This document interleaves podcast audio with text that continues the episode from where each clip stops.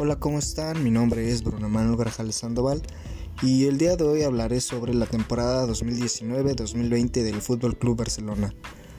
Dicha temporada estoy seguro que muchos de nosotros como aficionados del fútbol recordaremos por el resto de nuestras vidas.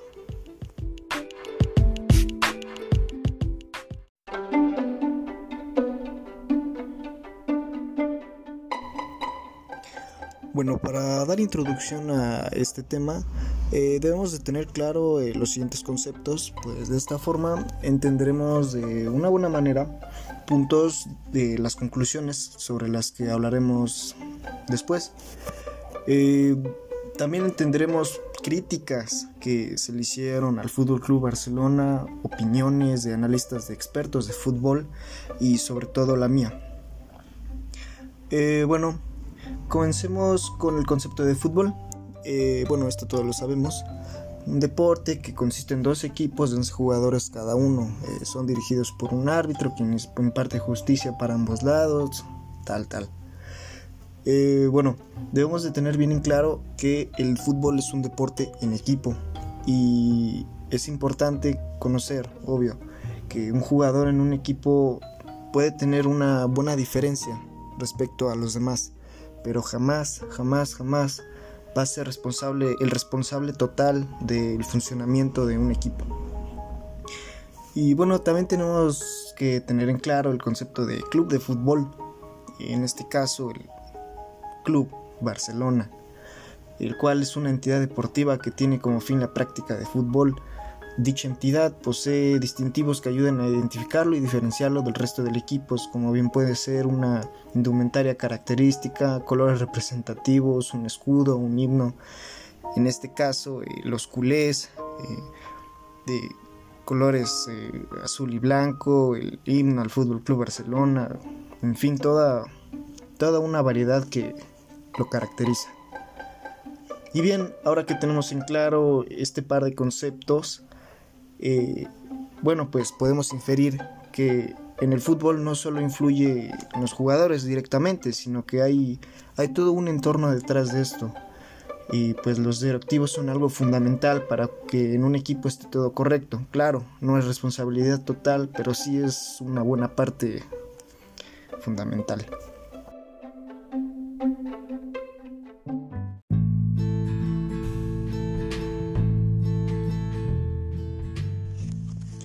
Pues bien, iniciemos con el tema.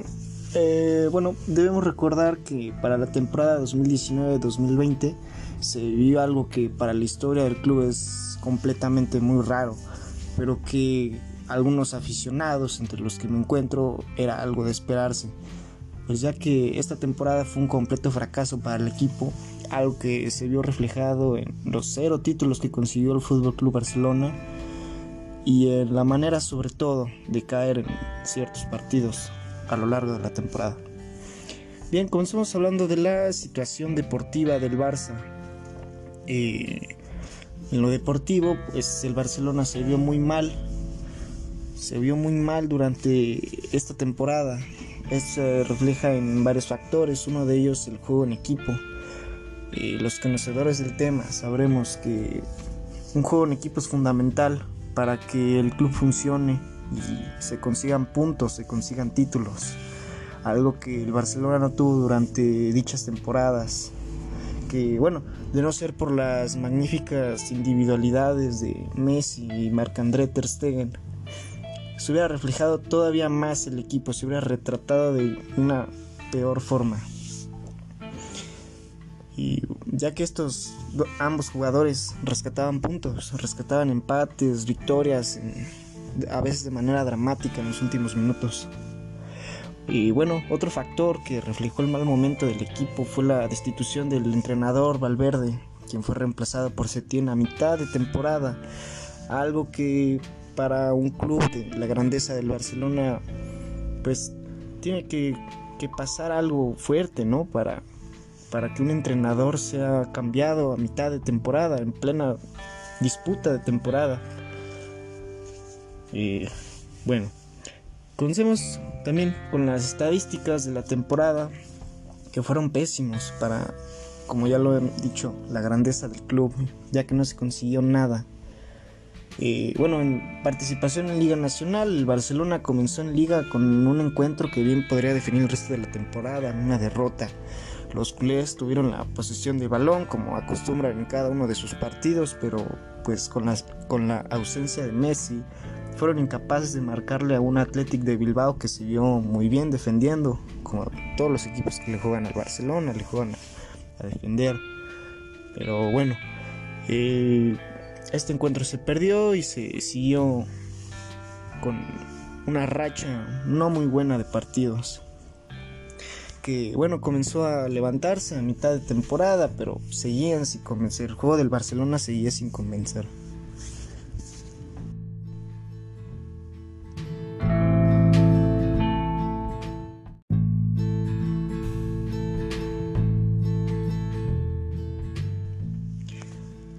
Bien, el Barcelona terminó la temporada de liga con un segundo lugar, algo que para un club de este calibre es inaceptable, sobre todo en la forma por la que se perdió el campeonato. Eh, recordemos que el campeonato se paró por pandemia y cuando se paró el Barcelona estaba en primer lugar. Después hubo la pandemia, todo esto y al regreso del fútbol Nada más eran nueve partidos los que el Barcelona tenía por disputarse, de los cuales se perdió más puntos que en toda la temporada. Entonces es algo de sorprender de un club de este calibre que haga este tipo de cosas. Bien, eh, la participación en Copa, el Barcelona comenzó en Copa eh, de manera buena.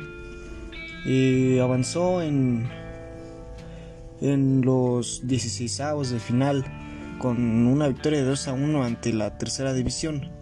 Digo de manera buena por la victoria, ya que este equipo al ser una es, este equipo al ser de una tercera división se esperaría una goleada, sobre todo por ser el Barça, no solo un club de primera, sino el Barça. Pero bueno, eh, las críticas en ese entonces eran bastante resultadistas y pues con una victoria pues bastaba. La siguiente, el siguiente partido en Copa fue una victoria de 5-0 al Leganés y posteriormente en los cuartos de final la cosa fue distinta y perdieron 1-0 entre otra vez el Athletic de Bilbao, eh, lo que significó el fin del Barcelona para esta competición.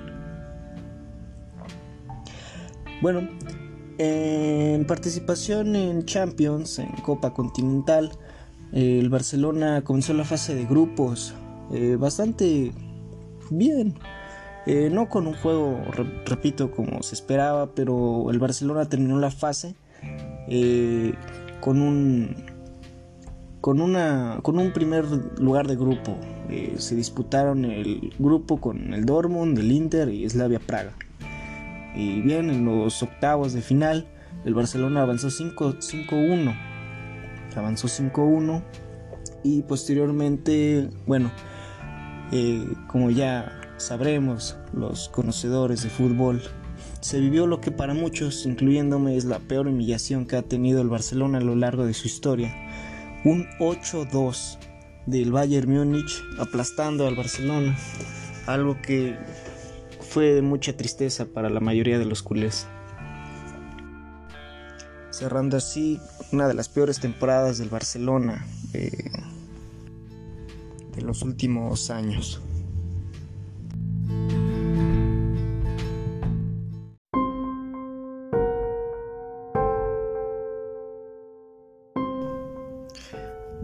Ahora hablemos sobre la situación extradeportiva del Barça. Eh, como se menciona al inicio, un club, en un club no solo interviene lo deportivo, los jugadores, sino también lo extradeportivo, factor que obviamente intervino mucho a lo largo de la temporada para el equipo, ya que el funcionamiento desde, desde arriba fue completamente un desastre, comenzando por el presidente de ese entonces, Bartomeu.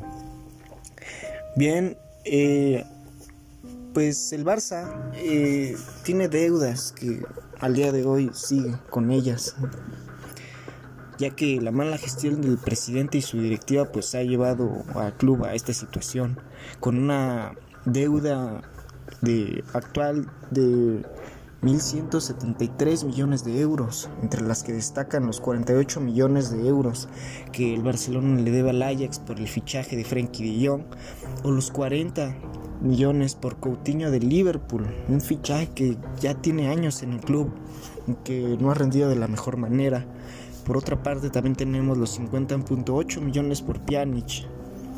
Y bueno, así podría seguir, pero estos son los que más destacan.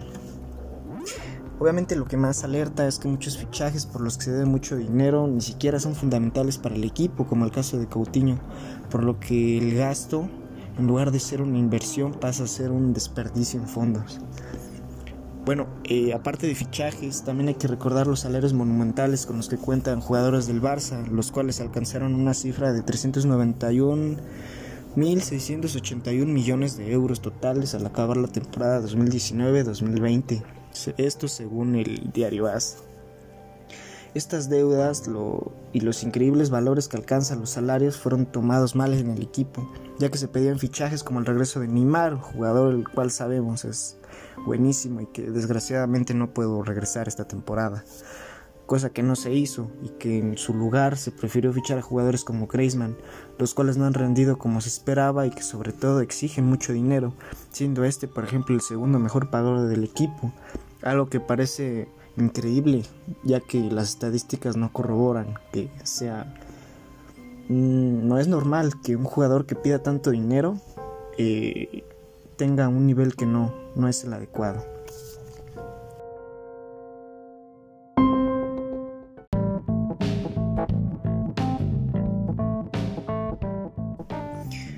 Bien, eh, la plantilla para la temporada para esa temporada del Barcelona claramente necesita una renovación, por lo que se habló de muchas salidas, fichajes y bueno, claramente no todos los jugadores eran totalmente necesarios para el equipo, por lo que se habló de una renovación total. Bueno, comencemos hablando con la prolongación de contratos. Eh, bueno, esto específicamente es para el caso de los jugadores jóvenes que rindieron de manera aceptable en la temporada y jugadores cruciales como Messi o Marc-André Ter Stegen que claramente son parte fundamental para el equipo y se necesitan para la siguiente temporada. Bien, eh, este caso de jugadores jóvenes eh, fueron de varios. uno de los ejemplos es Ansu Fati, quien a pesar de debutar a sus 17 años de edad en la primera división en la Champions League ya es parte fundamental para el equipo. Sus, pues sus actuaciones dejaron sorprendidos a todos. Eh, otro caso similar es el del defensa Ronald Araujo, quien se vio sólido en defensa junto con otro joven que no tuvo mucha participación, pero que cuando estuvo se vio muy bien, Mingueza. Eh, otro caso que sorprendió a todos fue el del mediocampista, Ricky Puch, quien cada vez que salió al campo no dejó ni la menor duda que daba todo por el equipo. Era uno de los pocos que tú veías y decías, wow, este jugador va a ser un jugadorazo de grande al pasar los años. Bien, eh, otras dos renovaciones que se pedían para el equipo fueron las de las ya comentadas de Messi y Ter Stegen. Este último renovó con normalidad, pero para el caso de Messi se habló de una petición de salida por parte del jugador hacia la, directiva. Eh, en marca se afirma que el Barça va a intentar convencer a Messi de que siga en el club, mientras que el argentino al día de hoy no ha cambiado de opinión y sigue pensando en, que su ciclo en el conjunto azulclana se terminó. Esto obviamente ha dejado a todos los culés con el temor de que su máxima estrella salga del equipo.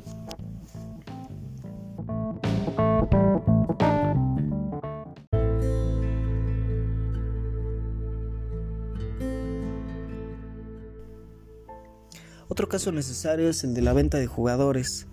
Eh, para este caso es el específico por el cual se pide una renovación de plantilla, por lo que jugadores que sobrepasan los 30 años y que ya no rinden como lo hicieron en sus mejores tiempos es necesario que abandonen el club. Tales son el caso de Luis Suárez, Sergio Busquets, Gerard Piqué, Arturo Vidal, Iván Rakitic y la salida de Jordi Alba, Griezmann y Semedo quienes a pesar de no ser jugadores veteranos, el rendimiento de estos últimos tres estuvo muy por debajo de lo esperado durante toda la temporada. Bien, ahora hablemos de fichajes nuevos, para lo cual obviamente en una renovación de equipos se necesitan jugadores de rendimiento inmediato, estos deben de ser jóvenes, que claramente estén dando sus frutos en otros equipos y que vengan a renovar al Barcelona y lo regresen a la grandeza. Eh, bueno, esto es algo que es muy poco probable, ya que como lo mencionamos, el Barça cuenta con muchas deudas, por lo que fichajes nuevos no, no es una buena opción para, para esta temporada.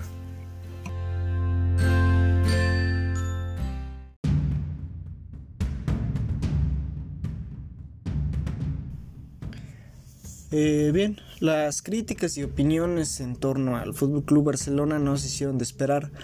Eh, estas eh, fueron iniciando a lo largo de toda la temporada. bueno, comencemos con la comparación que el club posee para otras temporadas. como ya se vio, las actuaciones del equipo dejaron mucho que desear a lo largo de toda la temporada dejando muchas críticas, ya lo sabemos, como el caso de Miguel Casas, quien afirma que el Barcelona sigue contando, al igual que en los últimos años, con una de las mejores plantillas del fútbol europeo, pero no está siendo consistente de que la gran mayoría de sus estrellas afrontan ya la recta final de sus respectivas carreras deportivas, lo que nos deja en, claro el fin del ciclo de un equipo donde la mayoría de sus jugadores han permanecido en el club por mucho tiempo Recordemos eh, temporadas pasadas como la 2008-2009, la gran temporada del Barcelona donde se consiguió el sextete, Liga, Copa, Champions, Supercopa de España, Supercopa Europea y Mundial de Clubes fueron los títulos que se alzaron en esa temporada. Títulos que son 6 de 6, o sea, todos los títulos de esa, de esa temporada se consiguieron. Fue la mejor temporada en la historia a nivel de, de fútbol. Eh, o también podemos ver otro ejemplo más de cerca, la temporada 2015-2016, donde consiguieron el triplete. Eh, esto fue gracias al tridente de ataque, al gran tridente de ataque, Messi, Suárez, Neymar.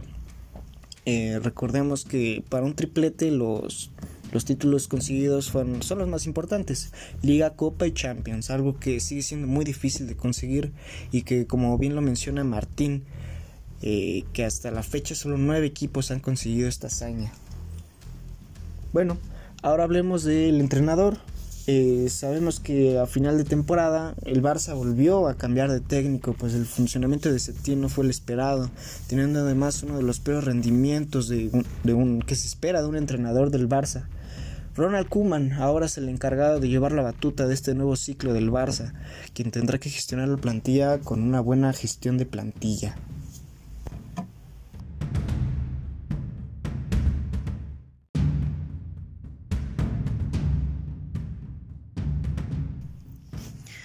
Bueno, ahora hablemos del tema Messi.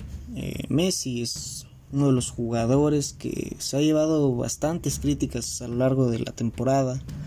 Eh, bueno, pues con el paso del tiempo ha demostrado ser el mejor jugador del mundo.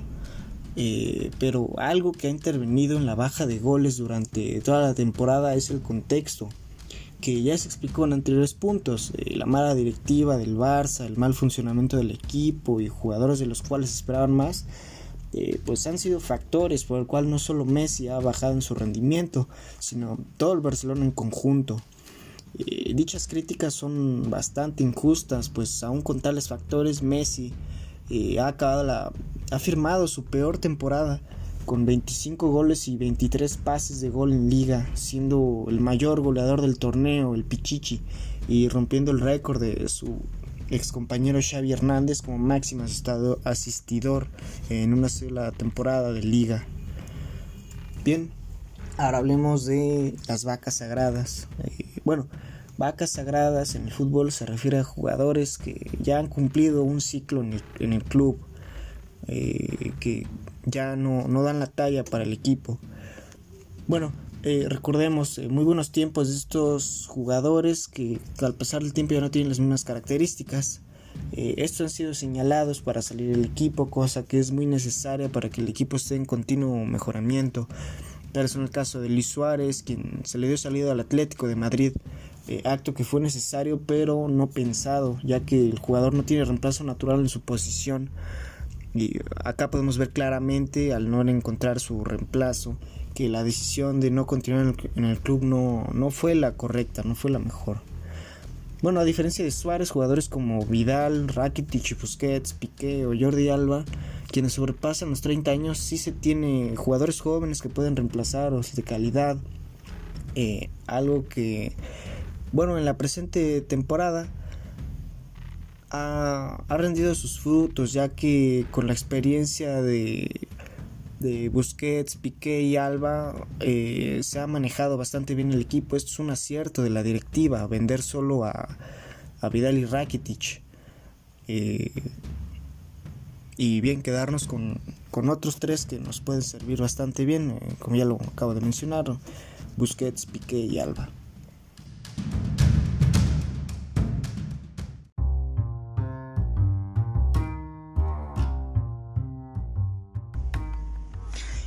Eh, bien, ahora hablemos del tema canteranos. Eh, jugadores jóvenes con calidad son los que pide a gritos el equipo.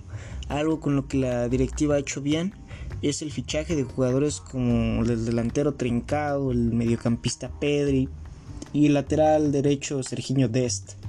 Eh, el primero, Trincado, parece ser un jugador con buen futuro y a lo largo de la presente temporada ha tenido buen rendimiento, por lo que esperamos que este jugador siga eh, dando frutos. Eh, bueno, el segundo, Pedri, ha sido parte fundamental del equipo para esta temporada, demostrando que no solo tiene calidad para el Barça a sus 18 años, sino que también ha sido convocado a la selección nacional mayor de España. Y este último, Serginho Dest, pues es un caso similar, ya está dando buenas actuaciones en el primer equipo, eh, las cuales le han valido para ser convocado a la selección mayor de Estados Unidos. Bien, Ahora, hablando de canteranos, eh, uno que fue descubierto en, dicha temporada, 2019-2020, fue el delantero Ansu Fati, el cual ya lo hemos mencionado, que con sus actuaciones a sus 17 años se ganó un lugar en el primer equipo, siendo parte fundamental y un hallazgo de, que llena de ilusión a toda la afición culé para el futuro. Otros canteranos que han subido al primer equipo son los casos de Ricky Puch, Carlos Aleñá, Ilaix Moriba, Ronald Araujo y Oscar Mingueza quienes a base de buenas actuaciones han ganado sus respectivos lugares en el equipo, dejando de lado el, equipo B, las fuerzas básicas. Lamentablemente para el caso de Aliñada, la directiva decidió cederlo al Getafe para la presente temporada, esperando que siga desarrollándose como futbolista y poder conseguir un lugar en el equipo para la siguiente temporada, ya que el entrenador no, no le estaba dando los suficientes minutos para que el jugador pueda desarrollarse de manera correcta.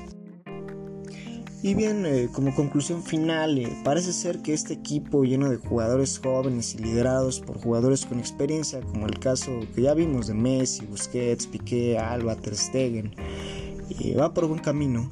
Y a pesar de la posibilidad de no ganar títulos esta temporada, los aficionados creen, creemos, en un futuro lleno de gloria.